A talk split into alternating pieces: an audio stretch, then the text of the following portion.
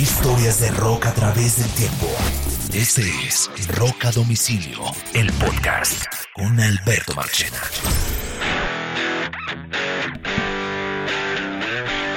Bienvenido a las historias de rock a través del tiempo. Este es Rock a domicilio, el podcast. Esto es Semana Rock, el resumen de las últimas noticias más importantes del mundo del rock. Solo para que tengan una idea de lo que vamos a hablar en el día de hoy, estamos llenos de noticias, incluyendo The Rolling Stone volviendo a girar, nueva música de Muse. Adicionalmente a eso, una película que va a dar mucho que hablar en Netflix sobre el rock and roll y el metal, el regreso de Ramstein, The Black Kiss. Adicionalmente, una película con uh, un rockero que no quiere verse involucrado con la película. Nueva música de Florence and the Machine, la gira de My Chemical Romance, las locuras de Pink Floyd, lo nuevo de Brian Adams, una banda legendaria que reúne a sus ex integrantes, un aspirante al Hall de la Fama del Rock que renuncia, eso y mucho más en esta nueva edición de Semana Rock de Rock a Domicilio. Mi nombre es Alberto Marchena y mi partner in crime está ubicado en Barranquilla City, epicentro del calor, eh, para acompañarnos en este programa. ¿Qué hubo, Mr. Carlos Oñoro? sí, estamos un poco más cerca del núcleo de la Tierra por alguna razón. Sí, aquí estamos, Marche. Muy bien todo chévere. Bueno, muy bien, vamos a arrancar esta primera noticia de hoy y, y, digamos que la, nos sorprende porque hemos hablado mucho sobre el Rock and Roll Hall of Fame y los nominados de este año y entre las nominadas aparecía Dolly Parton, una muy importante cantante de música country que a pesar de pertenecer al country, ya todos sabemos que el Hall de la Fama incluye entre sus nominados y miembros artistas que no necesariamente hacen parte del mundo del rock and roll, a pesar que se llame Hall de la Fama del Rock. Y pues la sorpresa fue que Dolly Parton publicó hoy en redes que invitando a los votantes a que por favor no la consideraran no la consideraran dentro de los nominados por dos razones. La número uno, porque dice que em, su, su, votación puede desviar o quitarle una posición a alguien verdaderamente merecedor del premio de, del Hall de la Fama del Rock y eso le parece injusto. Y ella dice que, el día que haga un disco de rock que ha prometido hacer, le parecería válido que la nominaran. Pero mientras tanto, agradece el honor, espera a futuro serlo, pero que le parece no del todo justo hacerlo en este momento impresionante, respetuoso y en muy admirada posición de Dolly Parton, ¿no, ñoro? Muy, muy diplomática, no le creo ni un segundo, pero bueno, chévere, ¿no? ¿Por qué no le creo, ñoro? Yo sí, yo sí le creo. Ella es una mujer muy honesta y ella no es una mujer, o sea, nadie se atreve a, sacar un comunicado de ese tipo, como, oiga, no voten por mí. Eh, yo creo que lo está haciendo porque le parece que que, es de las pocas artistas que le parece que, no es justo, que debería haber otros que hagan parte antes, ¿no? Pues, pues Marchena, yo, yo lo que creo es que ella seguramente eh, sabe, o por lo menos sus asistentes, que el Rock and Roll Hall of Fame no incluye solamente artistas de rock y que distingue gente muy tesa en la música. Eh, me parece que es una salida bastante eh, decente, muy elegante pero no podemos olvidar que otros grandes compositores e intérpretes eh, no tan diplomáticamente le han hecho el quite, incluso ya con premio en la mano. Mucha gente ha decidido simplemente no ir. Sí, tal vez muchos por rebeldía porque no los porque no Guns N' Roses porque no han entrado no los Guns, los Guns N' Roses fueron no fueron porque estaban peleados en ese momento si el premio se lo dieran hoy en día Guns N' Roses eh, fueran creo que hay la circunstancia diferente ¿Mm? Axel ni Axel, ni Axel, ni, ni los dos compositores, ninguno fue. Y ellos no estaban Pero porque estaban peleados en ese momento. Se me olvida. Porque Porque estaban peleados. Esa era la razón principal. No se querían encontrar, si me entiende. Yo creo que lo de Dolly Parton es un tema eh, ella es una mujer muy con los pies puestos sobre la tierra y creo que lo que está haciendo es, es eh, eh, ahora, que si lo merece estar en el Hall de la Fama, sí, seguramente sí. Uy, hace mil años. Hace mil años, es un, estandarte de la música country. Mm, ¿No te parece que tal vez eso sea? Después de 30 años que está funcionando eso, yo hace 50 años que soy merecedora del premio y hasta ahora me van a llamar. No, yo no creo que sea por eso. Yo no creo que es un tema de orgullo. yo creo que simplemente es un tema de Nada, simplemente que, que, cree que otros deben ir antes. Bueno, le va. Ahora, basta ver si la gente no termina votando más por ella ahora que antes, porque si las votantes la eligen, pues ella, por más que lo que rechace estar, va a terminar yendo. Eso no hay duda. O de, pronto, o de pronto le dijeron, doña Dolly, los votos están muy bajitos. Bueno, listo, dígale que no, que yo no soy rock. No, no, no. Dolly Parton era un voto muy seguro dentro de esos como tal. Óigame, por otro lado, otra de las noticias, sí, 100% rock de esta semana, es, ya lo venían como que insinuando desde hace dos semanas atrás, los Rolling Stones confirman eh, que regresan otra vez a la carretera y esta vez para una gira de los 60 años. Óigame bien, 60, años los Stones girando. 60 Tour. The 60 Tour le han llamado a esta gira. Eh, comienza el primero de junio en Madrid y termina el 31 de julio en Estocolmo. Eh, um, Machina. ¿ah?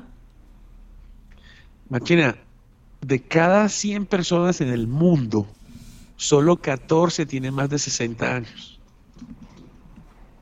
Imagínese. Estos, estos manes están de regreso. Eh, Steve Jordan volverá a tomar la batería que dejó Charlie Watts, que murió durante la gira del 2021. Esta gira ya no se va a llamar el No Filter Tour. El No Filter Tour ya la dan por terminada. Esta gira ya tiene un nuevo nombre, se llama The 60 Tour. Y pues va a recorrer una, una buena cantidad de países europeos.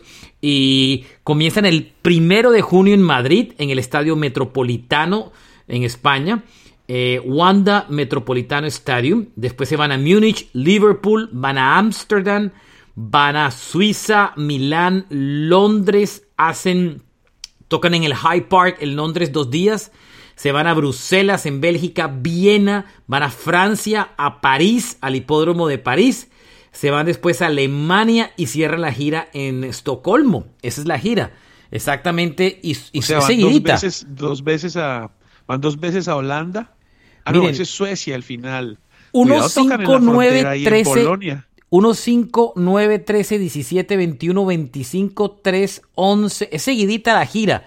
Salvo. Salvo la, el, el salto de Londres a Bruselas. El resto, todos los, los días son bastante seguidos. O sea, eh, eh, se van a mover bastante los Stones. Eh, y otra noticia adicional a eso es que Keith Richards dio una entrevista hoy donde dijo que, que está trabajando junto a Mick Jagger y Steve Jordan, que es el, el baterista que está reemplazando en, los, en las giras al reciente fallecido de la banda, a Charlie Watts que están trabajando en canciones, que ya tienen como cerca de nueve maquetas en las que están trabajando de canciones nuevas, nueve cancioncitas nuevas. Recuerden que hay algunas que han, que han grabado como singles anexo que están por ahí y ellos no lo han, no han ocultado. El último disco publicado por los Stones fue Blue Alone Some, que fue un disco del 2015 de covers de canciones blues, pero no fue un disco de material original. El último disco de material original fue el del 2005, el A Bigger Bang. Eh, o sea que ha pasado bastante. pero también tienen... Pero han sacado otras cancioncitas. Sí, eso dije. Canciones han sacado, pero no han sacado un álbum nuevo de estudio. El último nuevo de estudio, el último, el último álbum de estudio completo que sacaron fue A Bigger Band en el 2005. O sea, tienen 17 años que no sacan un disco de estudio nuevo. Eso es bastante tiempo. Qué discazo. ¿Mm? Sí, sí, los Rolling Stones, excelente. A mí me encanta ese Bigger Bang. Hay una canción que se llama Biggest Mistake. Uf, qué canción tan increíble. Oye, Marchena, pero yo me imagino que Vladimir Putin, si deben boletas, adelanta la Tercera Guerra Mundial. Eh, no van a pasar por allá, así que mm, complicado, se les enredó esa historia. por esos lados no van a pasar. Así que, ¿qué le puedo contar? Bueno, dejando esa historia, oiga, los Stones definitivamente, hoy cuando yo puse un tweet, eh, mucha gente dijo, es totalmente cierto. Cualquier concierto de los Stones puede ser el último concierto, porque estos manes están muy viejos. Y ya Charlie Watts demostró que, los Stones no son inmortales. Entonces, cualquier show puede ser el último. Es que la meta es esa, en, morir en el escenario, por lo que, por lo que parece. Pues parece que sí, no hay nada que hacer. Estos manes no tienen intención de parar. Estos manes no tienen ninguna intención de parar. ¿Te has dado cuenta que ellos se demoraban cinco, seis años, pero de, un tiempo para acá es más seguido cada vez? Claro, No paran, Y no yo no estoy paran. seguro que sea por el streaming. Siento que, que el, el final los, los acelera un poco. Y no tienen la Eh, necesidad, yo historia que creo. vamos a vivir, Marchena. No, para nada. No tienen la necesidad, simplemente yo creo que también sienten que si dejan de girar pierden la forma. Y ya pararon dos años, porque pararon por la pandemia, obligados, ¿no? El COVID, sí. O sea que ahí sí fue un, un parón obligado. Pero fíjese que fueron de los primeros grupos en salir de gira después de la pandemia. Muchos todavía están guardados y encerrados y asustados. es. Y estos arrancaron el año pasado. ¿Mm? A estos Y- manes no les da eso. Bueno. Muy bien, dejamos a los Stones y nos vamos con un grupo que, que tiene muchos fanáticos y que se llama Muse. Muse está preparando un nuevo álbum. Uy, qué bueno. eh, un nuevo álbum de estudio. Eh, recuerden que el último álbum de la banda fue el Simu- Simulation Theory del 2018. eh, y ya han lanzado varios adelantos. Han anunciado ya un nuevo adelanto del próximo disco. Eh, la nueva canción. Ya, lanzaron una canción que se llamó One Stand Down. Recuerde que la lanzaron en enero y que fue bastante dura. Inclusive sonaba medio metal y toda la historia. Y anunciaron una nueva canción que se llama Compliance, que estaría este, eh, mm, este jueves ya disponible, para que tengan idea. Entonces, eh, todavía el álbum no tiene una fecha como tal de lanzamiento. Eh, el single nuevo sale el 17 de marzo, que si me equivoco es viernes. Eh, Compliance se llama la nueva canción e inclusive ya publicaron un poquito de un adelanto de la canción para que los, los fans como que lo, lo, lo pudieran pillar. Está en su cuenta de, de Twitter e inclusive está también en su en su cuenta de Twitter y está en, Está. en su Instagram, ¿no? Esta es una, esta es una banda marchena que ya han pasado más de 20 años y, y es difícil mantenerse joven, sobre todo por esa música tan, tan intrincada y tan bien hecha de ellos, ¿no? Ojalá que les vaya bien con este nuevo álbum. El último disco a mucha gente no le gustó, a mí particularmente sí me gustó, con un sonido bastante ochentero, pero este, este sí tiene cara que, um, eh, que sí va a ser un poco como, como que va a reivindicar un poco su sonido. El single es 17 de marzo, jueves exactamente. Compliance. Muchos grupos se alejan del lanzamiento típico del viernes y suelen lanzar sus canciones el día eh, jueves como tal.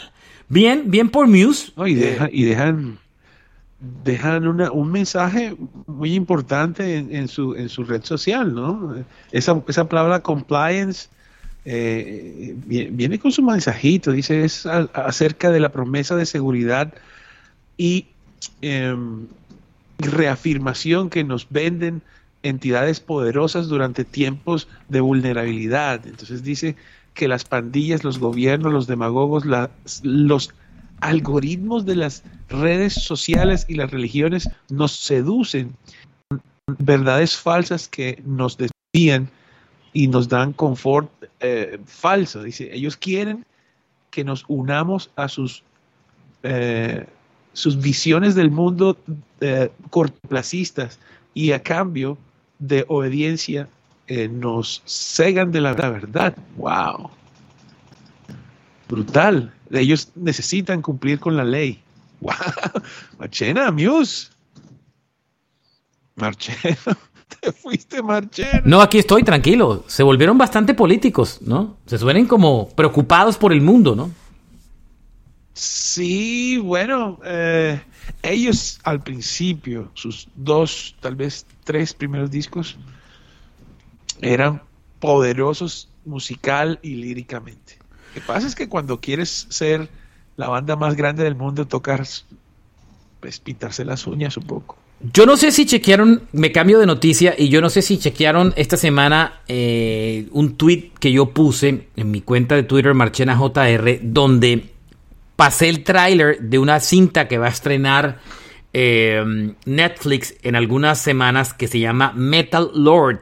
Es espectacular el tráiler, no sé si lo vio Ñoro.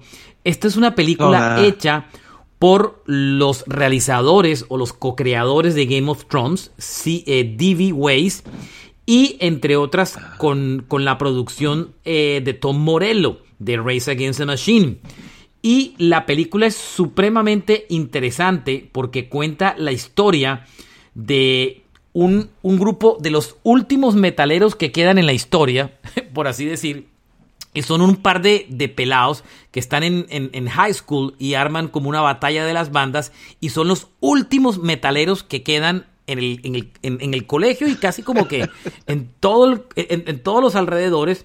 Y ellos deciden montar una banda, deciden competir en la batalla de las bandas del colegio con su banda de metal eh, como tal. Y entonces eh, buscan una vocalista, buscan un vocalista para la banda porque no lo tenían y el vocalista de la banda resulta que es una niña que toca el cello. Entonces estos manes se pintan todos como metaleros, la verdad, pero como death metal eh, la cara. Y, y, la película me parece que es supremamente interesante. O sea, yo vi, véanse, véanse, la banda, búsquenla, eh, en YouTube, el avance, se llama Metal Lords. Netflix se estrena el 8 de abril y la película me parece encantadora, me parece súper interesante la historia. Eh, chequenla y creo que muchos de los rockeros van a disfrutar la película, la verdad. Sí, tiene buena cara, Marchena. Tiene buena, cara, Tiene, tiene, buena cara. Bueno, chequen la película porque está muy buena. Se llama Metal Lords, abril 9 en Netflix. Oiga, de las cosas buenas de la última semana, Oñoro, es el, lo nuevo de Ramstein, la canción nueva que se llama Sate. el video es espectacular, ¿no? Sí, es una, es una obra de arte, pero bueno, es Ramstein. Ramstein es un grupo visual y sus videos son increíbles, pero este video es tan bacano. Qué, pieza de, arte, ¿no? Qué bueno. Muy bien hecho. Es 29 de abril el lanzamiento del nuevo álbum que se llama igual Sate. Esta es una balada super dark, eh, pero la canción no es, no es el Do Has, sino es, no. es, es, es supremamente ceremoniosa, eh, pero es importante impresionante, impresionante. ¿No le pareció fantástica la canción? Es de lo mejor que les he oído a Ramstein en mucho rato. Pues es diferente, es suave, es una balada. Es, decir, un pedazo de la letra, el man dice, este momento en el que estás en mis brazos es perfecto, pero ya se acaba. Una cosa como esa. Es, tiempo, ¿no? Sight es tiempo. Qué buena canción. Este disco lo tenían ellos listos hace rato. Este, este, disco lo tenían listo hace rato. Lo que pasa es que habían enfrentado primero un problema del retraso por, por la pandemia. Y después tuvieron un problema en la impresión del disco. Estos manes hacen unos discos. La impresión es impresionante. Yo que trabajé en Universal y que edité varios álbumes de, de Rammstein, producir el disco en, Colombia era un camello porque las guidelines, las guías de arte eran supremamente complicadas y cuando uno producía el disco en Colombia le tocaba enviarlo a Alemania a revisión, se lo mandaban corregido, volvía y regresaban, eran estrictos hasta que nos mamábamos y terminábamos ah, importando el disco original de Alemania. Porque era un desgaste. Y el fanático, y el fanático, pues, tú te haces el disco con todo el cuidado y el fanático lo primero que va a ver es esa linecita chiquita que dice hecho en Colombia. No, debe importar. Claro, pero, ah, pero era un camello, camello, le quiero decir. Este es el octavo disco de la banda. Va a salir en la versión CD, en un digipack con un booklet de 20 páginas. Ahí están, ellos son así. Ellos son tenaces para hacer los discos. Eh, viene una edición especial en CD con un, con un con un digipack de 6 pan, de seis paneles y un libro de cinco, y un booklet de 56 páginas. Y viene una edición doble en vinilo de 180 gramos con un booklet de 20 páginas, además del formato digital. ¿Usted se imagina cuánto va a costar la edición en vinilo doble con el libro? Esa vaina no baja de 60 dólares, señor.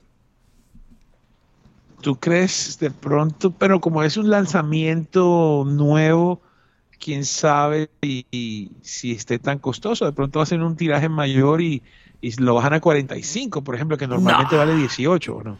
No, no, no, porque acuérdense que, por ejemplo, Estados Unidos, Ramstein tiene sus fanáticos, pero no es una banda masiva. El disco fue, fue fabricado Uy, pero van a tocar en el Madison Square Garden. Sí, pero no sé, eso es una banda muy grande. Eh, el disco se, fue grabado en, en París, en Le Fabrique Studios, eh, en uh, Provencia, Francia. Um, y también fue trabajado en Alemania, por supuesto. El disco, eh, como ya le dije la fecha, se lanza el 29 de abril. Chequen el video que es espectacular. El, video va en backwards, o sea, como en retroceso. Va, en, en, va de atrás hacia adelante. Y es una, una escena de guerra, ¿no, señor? Sí, bueno, son varias. es, el video primero, sí, va, va como hacia atrás y, y, tiene muchas, muchas escenas, muchos ambientes muy extraños. ¿Te, te acuerdas ese pedazo donde, donde ellos van como a través de una nube de polvo? Eh, uf, y después en el centro ese núcleo, y es como si estuvieran adentro de un uh, reloj de arena, ¿no? Uh -huh. Brutal. Es tremendo video, es tremendo, tremendo. Y la canción es espectacular, me parece. Bueno, The Black Keys también vienen con un nuevo álbum y una nueva canción que ya sacaron. Esta es una banda que me encanta, que me gusta muchísimo. Y ha lanzado una nueva canción que se llama Dropout Boogie. Eh, no, perdón, la nueva canción se llama Wild Child y hace parte del álbum que se llama Dropout Boogie. Eh, entre otras aparece uno de los integrantes de... Eh, perdón, el disco es producido por el que ha trabajado en los últimos discos de Kings of Leon, eh, Angelo Petraglia. Eh, el disco, la canción es muy divertida porque el video es supremamente interesante. Ellos como, como trabajando en un colegio y todo el mundo como que se burla de ellos. El, este es el álbum onceavo de estudio de los Black Keys. Eh, se llama The Dropout Boogie y este es el adelanto nuevo. El disco ya tiene fecha de publicación 13 de mayo. Eh, de mayo, sí señor. Y este año se cumple... Es el mismo productor de los Kings of Leon, ¿no? Exacto, eso acabo de decir. Eh, este es el disco eh, número 8, que acabo, onceavo disco de estudio, y es el aniversario 20 de aquel, de aquel primer famoso álbum de The Black Keys que se llama The Beat Come Up. Ellos están de gira, eh, inclusive me acabo de... Bueno, el disco tiene invitaciones, especi eh, apariciones especiales eh, de Billy eh, Gibbons de los CC Top, entre otras cosas. El hombre de CC Top, sí. Exacto. Ellos están de gira, ya anunciaron una gira, aquí en Miami van a tocar, aquí al sitio donde yo suelo ir mucho a conciertos en West Palm Beach. Todavía no he decidido si voy a ir o no. es una banda que me gusta Creo que voy a terminar yendo. Nunca los he visto en vivo, entre otras vainas, a, a, a, los The Black Keys. Eh, pero me parecería chévere, chévere verlos. Son, son divertidos, o sea, son buenos y me gusta ¿Y la ¿Cómo música. está que la hacen. boleta, Marchena? Todavía no. Yo espero, porque siempre esas boletas las ponen después en oferta. Entonces, ya yo tengo mi técnica para comprar boletas, así que ya usted me la Llegas conoce. al escenario faltando 10 minutos a ver quién. cómo No, no, no, yo tengo una técnica especial, ya ese que compra el enloquecido, yo no, yo sí compro boletas cuando sé que es un, eh, si mañana anuncian ACDC y cosas de esas, de, de otros grupos ya espero, porque ya sé que después uno compra la boleta y aparece dos meses después eh, eh, la boleta al 50% de descuento y ya no, ya no pago esa novatada porque me sacan la piedra, entonces ya, ya espero. Bien, Billy Joel eh, fue noticia esta semana porque anunciaron una película sobre su vida que se va a llamar Piano Man, como uno de sus discos más importantes. Y lo curioso de toda la historia es que él no ha dado los derechos, eh, no ha aprobado la película, no, no está bajo su tutela, por así decir, no ha aprobado ni siquiera el uso de ninguna de sus canciones en la película. Entonces, estas películas me parecen de lo extraño en la vida. Cuando lanzan estas películas que ni, si- que ni siquiera, inclusive ya lanzaron el tráiler, que es lo más raro de todo el asunto. El tráiler ya está, ya lo, ya, si ustedes chequean eh, YouTube se lo van a poder encontrar, pero tiene el tráiler y, y no tiene la música eh, original de Billy Joel. Eso no, a mí eso me parece como extraño verme una película de la vida de un, de un, de un músico sin que tenga la música del la música del, del, del artista, ¿no?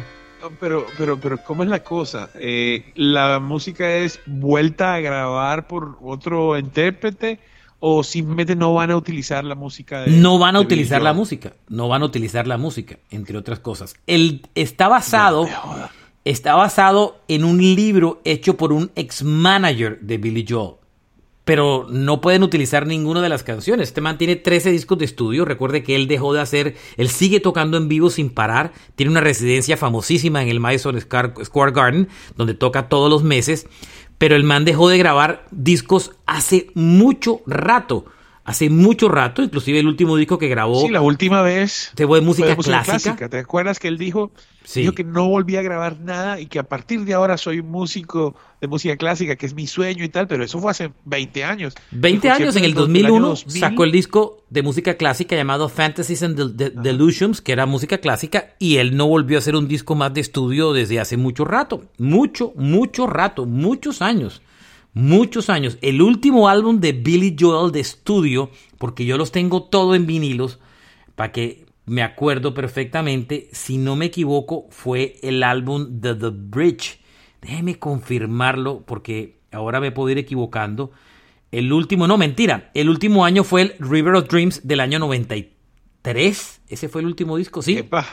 River of Dreams, que yo me acuerdo que ese año yo fui a cubrir los Grammys en el 94 fui a cubrir los Grammys a Nueva York en el Radio City Music Hall y yo fui a recoger mis credenciales y me las entregaban en el Radio City mismo.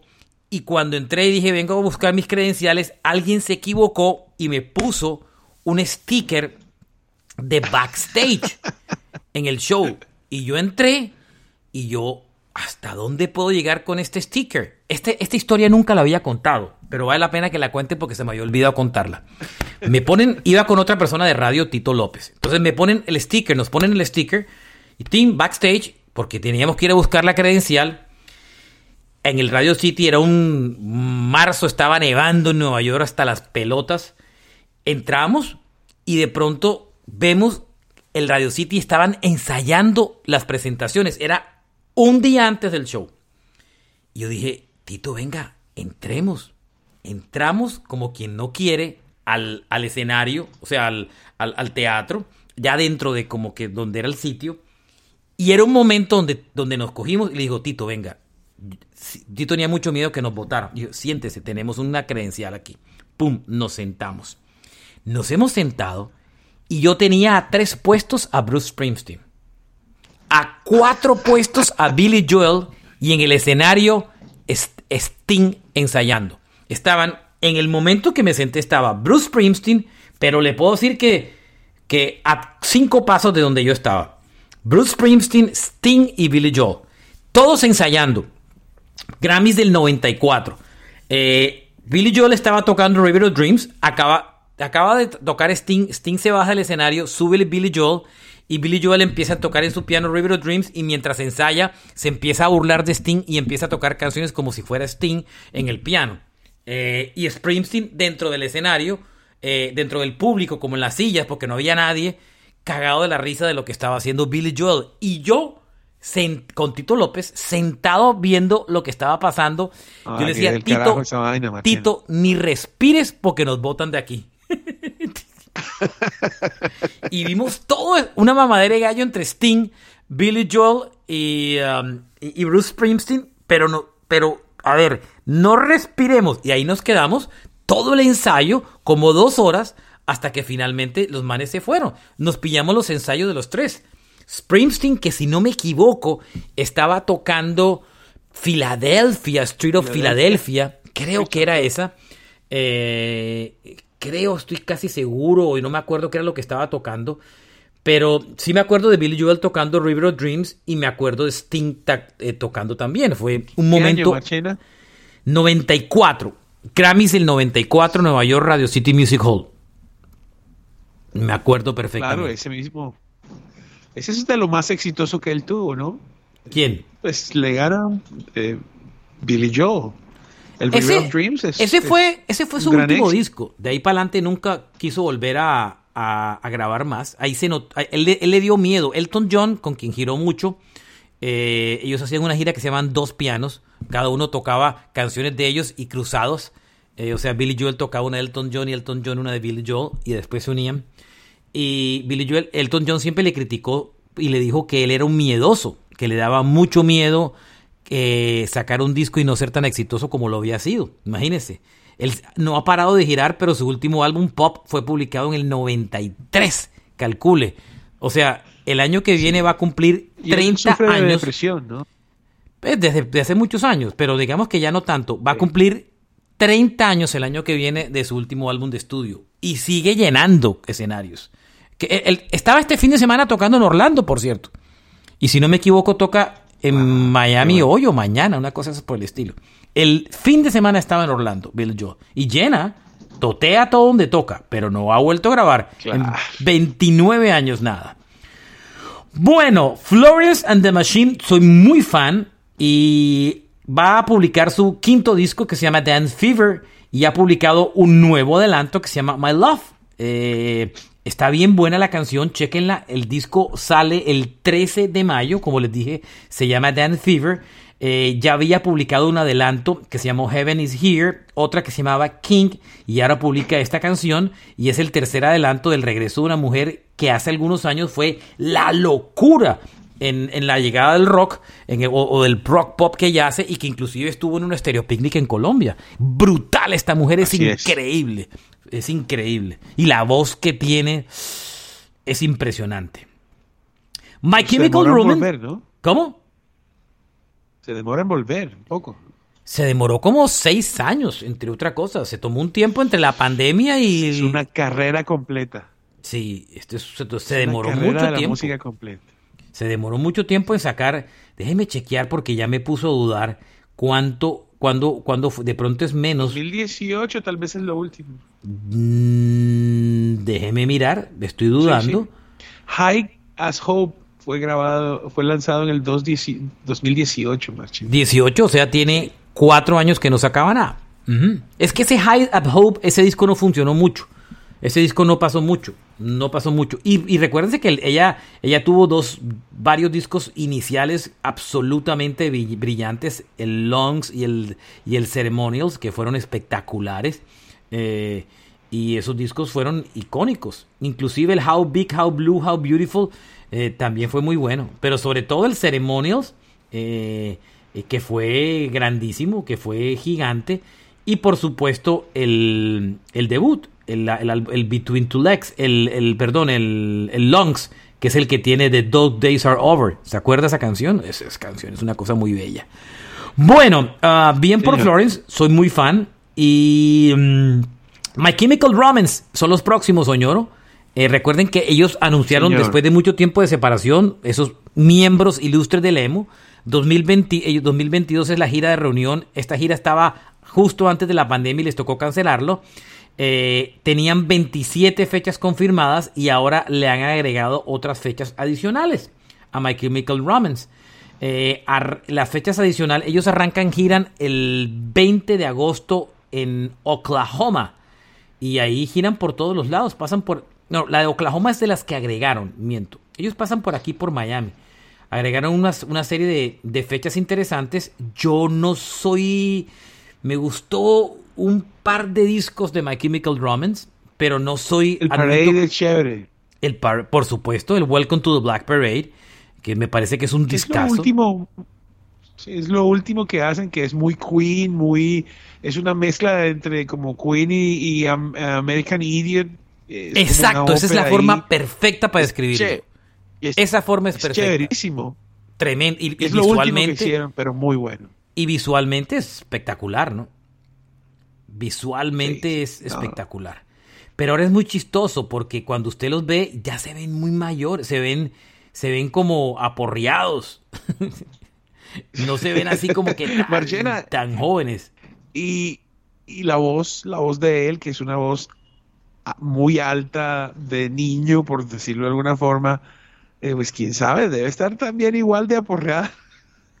él el, último álbum de ellos fue el del 2010. Después del Black Parade del 2005 ellos sacaron el Danger Days, que no le fue como que tan bien, así como que fue la locura. No. a ellos le fue muy bien con, con los primeros discos. Los tres primeros discos. Es que, es que el streaming llegó, para una generación de grupos, el streaming llegó tan encima que los deja desconcertados y no saben qué hacer porque no se pueden vender discos más, es un tema, ¿no? Pero, pero, pero ellos, me parece que, que esa es una banda que no pudo volverse adulta, pienso yo, es mi opinión. Sí, exacto, no pudo volverse adulto porque como fueron esos grupos medio emos y, que esos grupos, es que para mí ellos les pasó lo de Avril Lavigne, Avril Lavigne no puede envejecer. Avril Lavigne, Avril Lavigne no puede envejecer. Avril Lavigne va a tener 60 años y va a salir en falda de cuadros cantando Complicated. Eh, y Complicated tiene. los 50 años de Complicated. 20 años de Complicated se cumplieron esta semana. 20 años. Ese tweet lo puse y ya tiene 2000 retweets. Y 20 años tiene Complicated, Oñoro. Entonces. Es la son, fe del rock and roll. Es, eso tiene razón. Hay artistas que no pueden envejecer. Avril Lavigne es un ejemplo. ¿Sí me entiende? Por eso que dicen que hay un clon que la reemplaza y toda esta vaina. Y My Chemical Romance es igual. Son grupos que, que no se pueden ver mayores porque se verían como medio ridículos. O sea, ¿cómo envejece Avril Lavigne? No, imagínate un man. Marchena, yo no la veo, pues, sabemos que ya han pasado el tiempo, pero ella se mantiene joven. Pero yo no imagino a este man de, de My Chemical Romance cantando a sus 50. When I was a young boy. O cantando Teenagers. Sí, sería muy raro. Por ejemplo. Sí, no, no, no. Esos son grupos que están condenados a ser teen.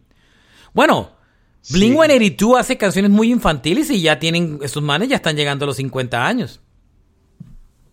Sí, no, y Billy Joe también es un niño eterno. Lo que pasa es que. No, pero Billy Joe maduró. Musicalmente, American Idiot es un disco muy maduro. Sí, pero igual su imagen de pelado, la voz, eso es. A él sí lo vamos a ver de 70, de 60. Sí, no hay sí. Oiga. ¿Cuántos tiene? Billy Joel, perdón, Pink Floyd y, mm, entre otras cosas, eh, y David Gilmour, que hoy son la misma familia, decidieron retirar toda su música de las plataformas de streaming rusas en protesta por lo de Ucrania, ¿no? Marche, fue fue en realidad una movida de David Gilmour. David Gilmour a través de la, del Twitter de, bueno, me imagino que las otras redes de Pink Floyd, ha dicho que no quiere que ninguna canción de Pink Floyd donde él aparezca, y, o sea, post, eh, donde él tiene el dominio. Marche. Sí, aquí lo digo. Él tiene el dominio. No, sí. No quiere él no quiere estar. Tomó una posición dura, ¿no? Yo me imagino que Roger Waters por algo no lo hará, que sabe que, estará pasando, pero lo que es Gilmore, el man, está fuera de Rusia. Totalmente, total, total. Bueno, ah, yo me muevo a más noticias y la siguiente. Oiga, esta semana salió un nuevo álbum de estudio de Brian Adams. El nuevo álbum de estudio se llama, eh, de Brian Adams, se llama So Happy It Hurts.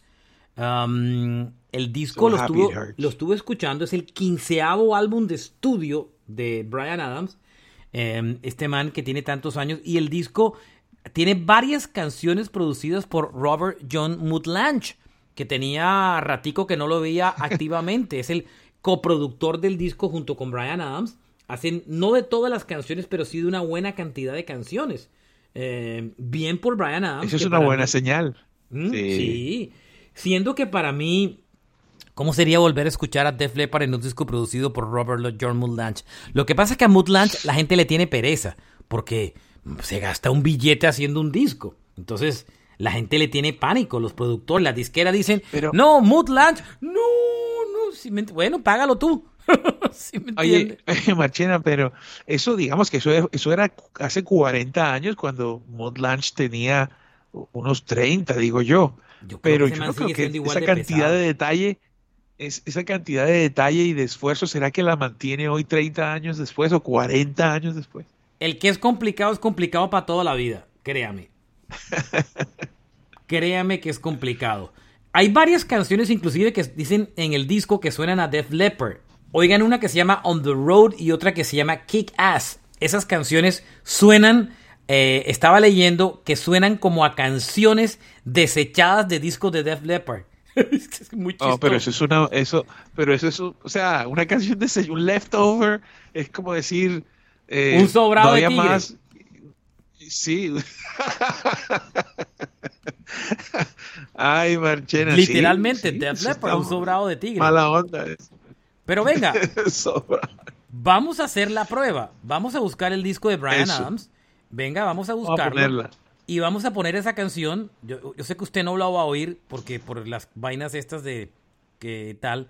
Pero yo quiero oír la canción, se llama On the Road y quiero chequear si en verdad sí suena a un sofrao de Def Leppard. Vamos a hacer el ejercicio. Venga, So happy it hurts. a ver. ¿Y cuál canción vas a poner? Porque aquí tengo el álbum. Aquí lo On the viendo. Road. On the Road, dices. Vamos a ir. ¡Total!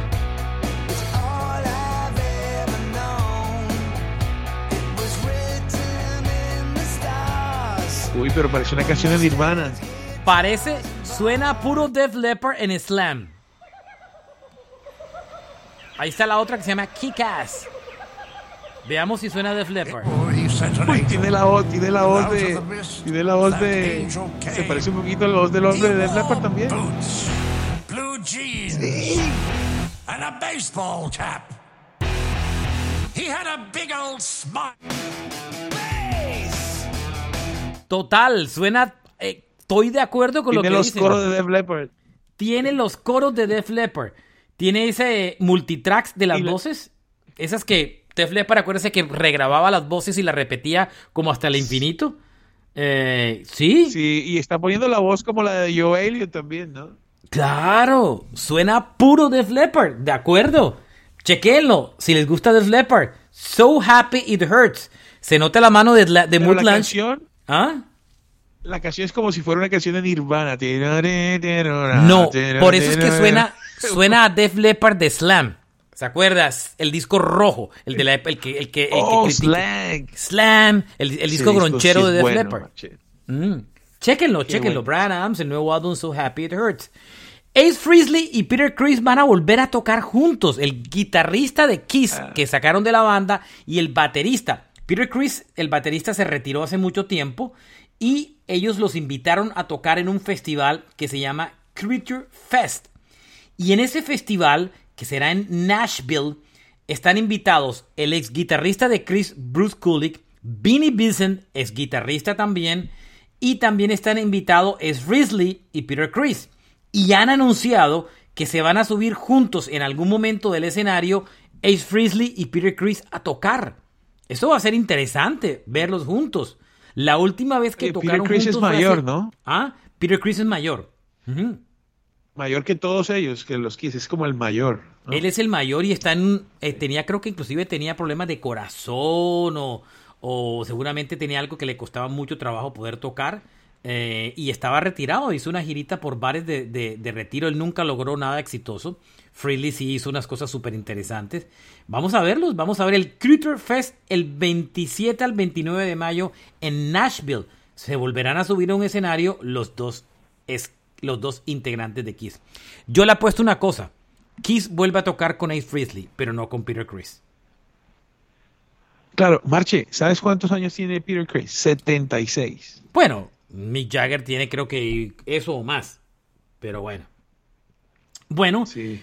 solo una noticia más y es que Arcade Fire acaba de anunciar eh, un nuevo single para muy próximos días. La canción será lanzada el jueves a las 2 de la tarde, hora del este en Estados Unidos, una de Colombia y se, llama- se va a llamar The Lighting 2.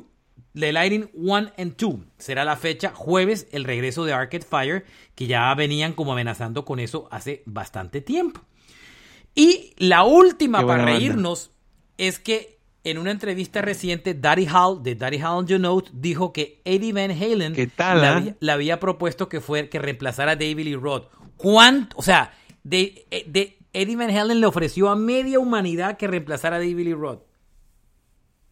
A media humanidad le ofreció el puesto. Hasta Pillo de Compañía Limitada.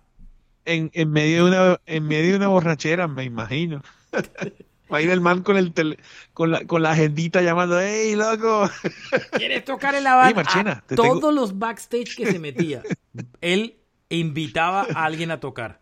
De ahí, Patti Smith, Patti Smith, una cantidad, qué barbaridad. Oye, Marchena, la última noticia, o una de las últimas. Nancy Wilson de Heart quiere escribir un álbum de rock con Dolly Parton. Ahí está. Esa es la reacción a la noticia. Eso está de lo más de bien. Muy bien.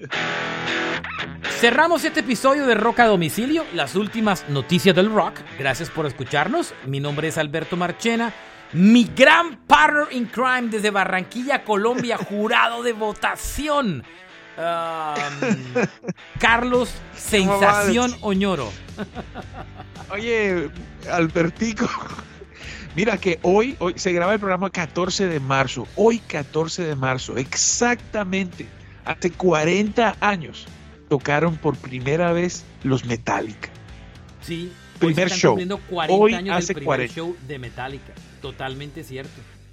40 años del primer show de. Metallica. Bárbaro, ¿no? Ha pasado el tiempo. Sí, wow. Ese día tocaron Sí, Hits ya. the Light, eh, un cover, eh, no, pero eh, Helpless, Jumping to Fire, Let It Loose, Sucking My Love, I Am Evil, The Prince y Killing Time. Ese fue el playlist del concierto. Correcto. Todas las canciones, todas las canciones menos dos son de Metallica, pero como esas canciones eran de bandas inglesas que nadie conocía, nada más los conocía ah, Ulrich, que era un gran coleccionista de música. El primer pecado de Metallica que los hizo famosos por un tiempo es que ellos decían que esas eran sus canciones y era, ese era su repertorio. Y ellos en esa época ¿Eh? todavía estaban dudando si James finalmente iba a ser el vocalista. Nos vamos. Gracias. Este Sí, fue no, Rock a Domicilio. Carlos Oñoro, Alberto Marchena. Búsquenos en las redes como Rock a Domicilio Podcast en Instagram y en Facebook. Y síganos en nuestras redes personales en Twitter, Oñorosauro Rex y Marchena JR.